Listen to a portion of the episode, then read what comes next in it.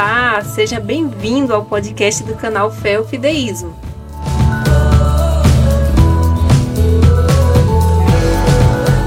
O podcast de hoje é um comentário da lição da Escola Sabatina feito pelo pastor Gilberto Tais.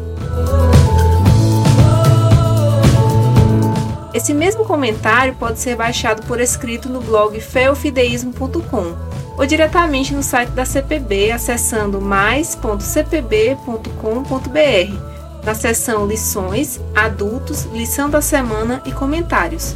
Aproveite também para se inscrever no canal Feofideísmo no YouTube e também no Instagram do pastor Gilberto Tais. O Tais é T-H-E-I-S-S. Fique agora com o comentário da lição. Até mais!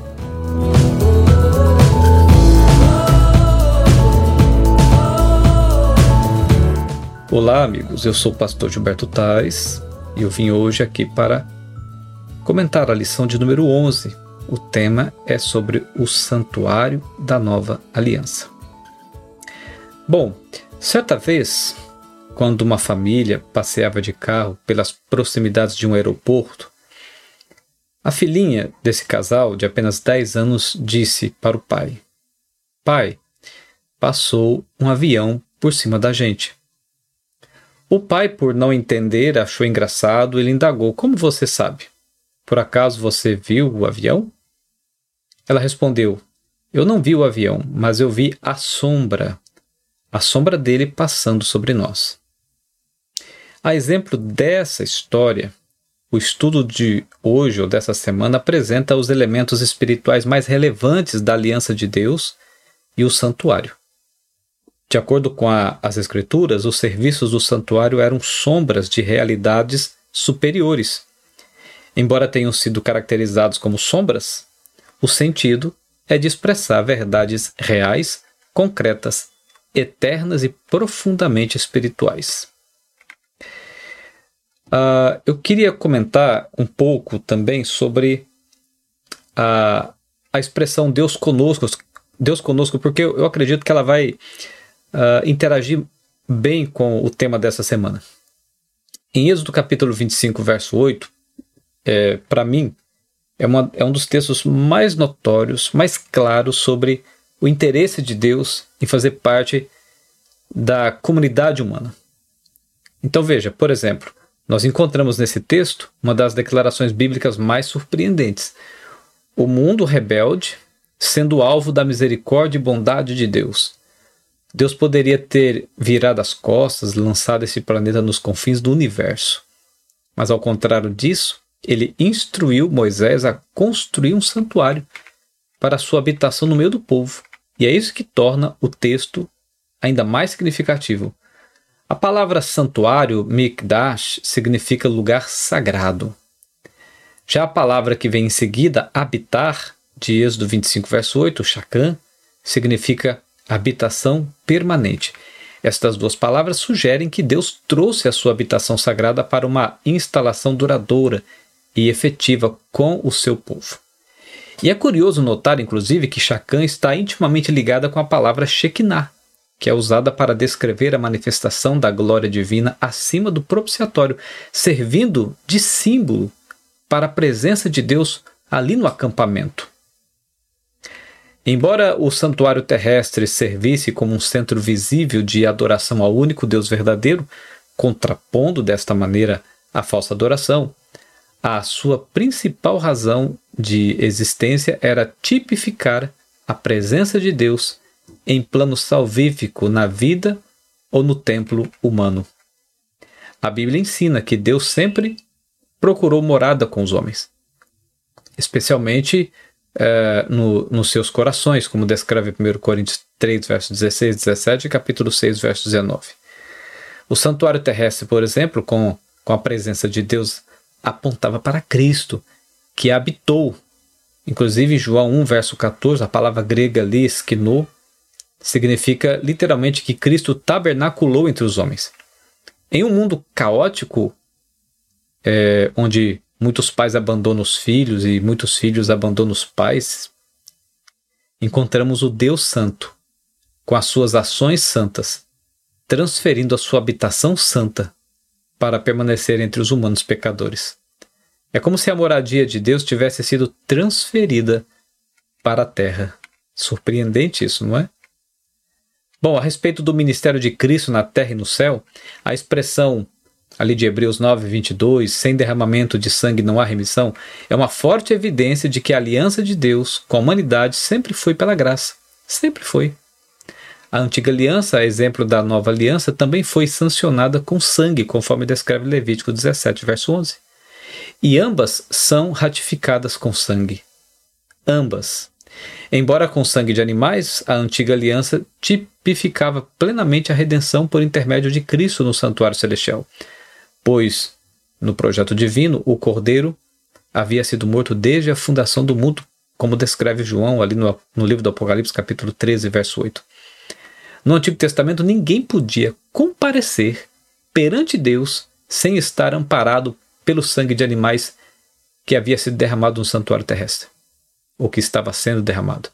E de igual modo, hoje nós somos amparados pelo sacrifício superior de Cristo, como é descrito em Hebreus 9, 23. Aplicado, claro, em nosso favor, no verdadeiro tabernáculo que o Senhor erigiu, não o homem, como descreveu Hebreus 8, verso 2. Na terra, Jesus ele proveu o seu sacrifício e sangue expiatório.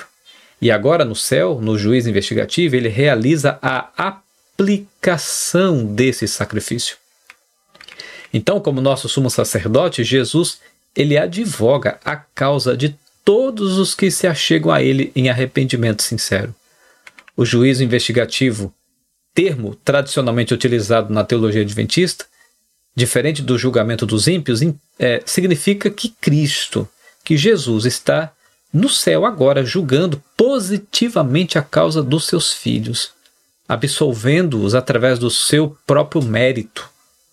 Inclusive, a esse respeito, Ellen White escreveu o seguinte, ó, abre aspas, Jesus aparecerá como seu advogado, a fim de pleitear a favor deles perante Deus.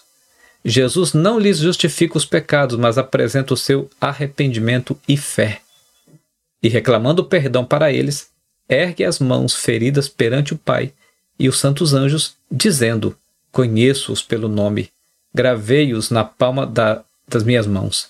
Cristo vestirá seus fiéis com sua própria justiça, para que os possa apresentar a seu Pai como igreja gloriosa, sem mancha nem ruga, nem coisa semelhante. Fecha aspas. Essa citação está no livro Grande Conflito, página 482, 484, 485, e ela ilustra bem, de maneira muito clara, o significado da justificação pela fé, amparados, plena, amparados ampla, plenamente na graça, no perdão, amparados no amor, na bondade de Deus. É lindo isso. Então Jesus ele é o nosso substituto. Inclusive a Bíblia ensina que a humanidade havia sido criada na condição mais nobre e exaltada. Que condição é essa? Imagem e semelhança de Deus, como descreve Gênesis 1, verso 26 e 27. Então essa é a, a, a, o, que, é o que a Escritura ensina, o que a Bíblia ensina a respeito de como o homem foi criado na condição mais nobre e exaltada, imagem e semelhança de Deus. Portanto, neste estado de pureza, sendo a imagem e semelhança de Deus, Adão e Eva eram reflexos do bem existente em Deus. Mas, devido à fatalidade do pecado, a humanidade deixou de ser imagem de Deus para se tornar imagem da própria humanidade caída, como descreve Gênesis 5, verso 1 a 3.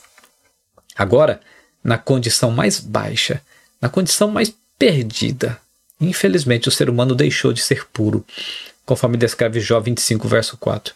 E com o senso de justiça maculado, maculado, conforme descreve Isaías 64, 6, rendido à injustiça e incapaz, inclusive, de praticar o bem, e é o que Paulo diz, afirma lá em Romanos 3, verso 10.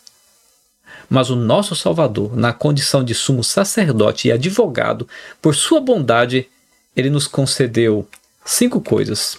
Primeiro, a sua justiça perfeita no lugar da nossa justiça imperfeita.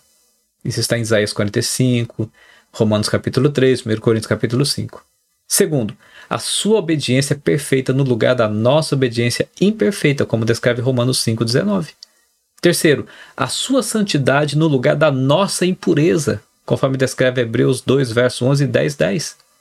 Quarto, a sua vida justa no lugar da nossa vida injusta, conforme descreve 1 Pedro 3,18. E quinto, a sua perfeita, a sua vida perfeita, a sua perfeição de vida, no lugar da nossa vida maculada, imperfeita, impura, injusta. Então, a sua vida perfeita, a sua perfeita vida no, lugar da nossa vida maculada, conforme descreve Hebreus 10, verso 14. Inclusive, amigos, inclusive Ellen White, a esse respeito, sabe o que ela escreveu?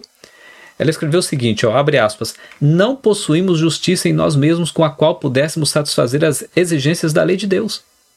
Mas Cristo nos proveu um meio de escape, diz ela. Cristo nos proveu um meio de escape. Viveu uma vida sem pecado, morreu por nós e agora se oferece para nos tirar os pecados e dar-nos a sua justiça. Veja, a sua, não é a nossa, é a dele. Se vos entregardes a ele e os aceitardes como vosso Salvador, sereis então, por pecaminosa que tenha sido vossa vida, considerados justos por sua causa. Então o caráter de Cristo substituirá o vosso caráter, e sereis aceitos diante de Deus exatamente como se não houvesseis pecado. Eu vou ler esse último trecho de novo, porque ele é muito importante. E sereis aceitos diante de Deus exatamente como se não houvesseis pecado. Isso está no livro Caminho a Cristo, na página 62. Então eu fecho aspas aqui. Ela também relatou que a lei requer justiça, abre aspas, a lei requer justiça, vida justa, caráter perfeito, e isso não tem o homem para dar. Isso não tem o homem para dar. Não pode satisfazer as reivindicações da santa lei divina. Mas então fazer o quê? Ela continua. Mas Cristo, vindo à terra como homem, viveu vida santa e desenvolveu caráter perfeito. Estes, o quê? A vida santa e o caráter perfeito. Ele oferece como dom gratuito a todos quantos o queiram receber. Sua vida substitui a dos homens. Fecho aspas. É o que ela disse. Sua vida substitui a dos homens. Está no livro Desejado de Todas as Nações, página 762. Que coisa mais linda ouvir isso aqui. É saber que temos um Salvador que pode nos tirar do mais profundo abismo e nos levar para o mais altos céus, no seu mérito, na sua graça, na sua bondade, na sua vida santa e perfeita, na sua obediência perfeita, que substitui a nossa obediência imperfeita. Glória a Deus por isso, não é? Por fim, amigos, a única exigência reclamada por Deus a Adão no Éden foi a obediência. A única.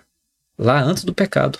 A única exigência reclamada por Deus a Adão no Éden foi, a obediência.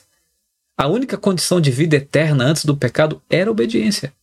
Mas, infelizmente, o único fundamento de domínio que o pecado adquiriu na humanidade, levando à queda e à morte, foi a desobediência. A desobediência. A única causa da, da maldição que recai no ser humano é a desobediência.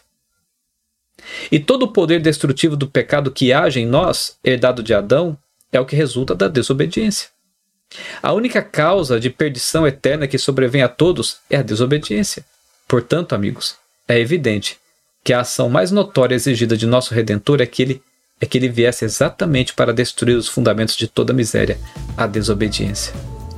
Este foi um dos objetivos centrais da obediência perfeita de Cristo e de seu sacrifício expiatório: salvar eu, salvar você da condenação eterna, cortando de vez, através de sua vida perfeita, a raiz da desobediência, restaurando o homem a seu proje, ao seu projeto, ao seu plano original, aquele que havia sido estabelecido lá no princípio, antes do pecado. Agora, agora, em alegria e gratidão, no poder de Cristo, nós realizamos boas obras, eu e você. Nós realizamos boas obras para glorificá-lo em nossa vida. E que assim seja. Um grande abraço e até o próximo comentário da lição da Escola Sabatina.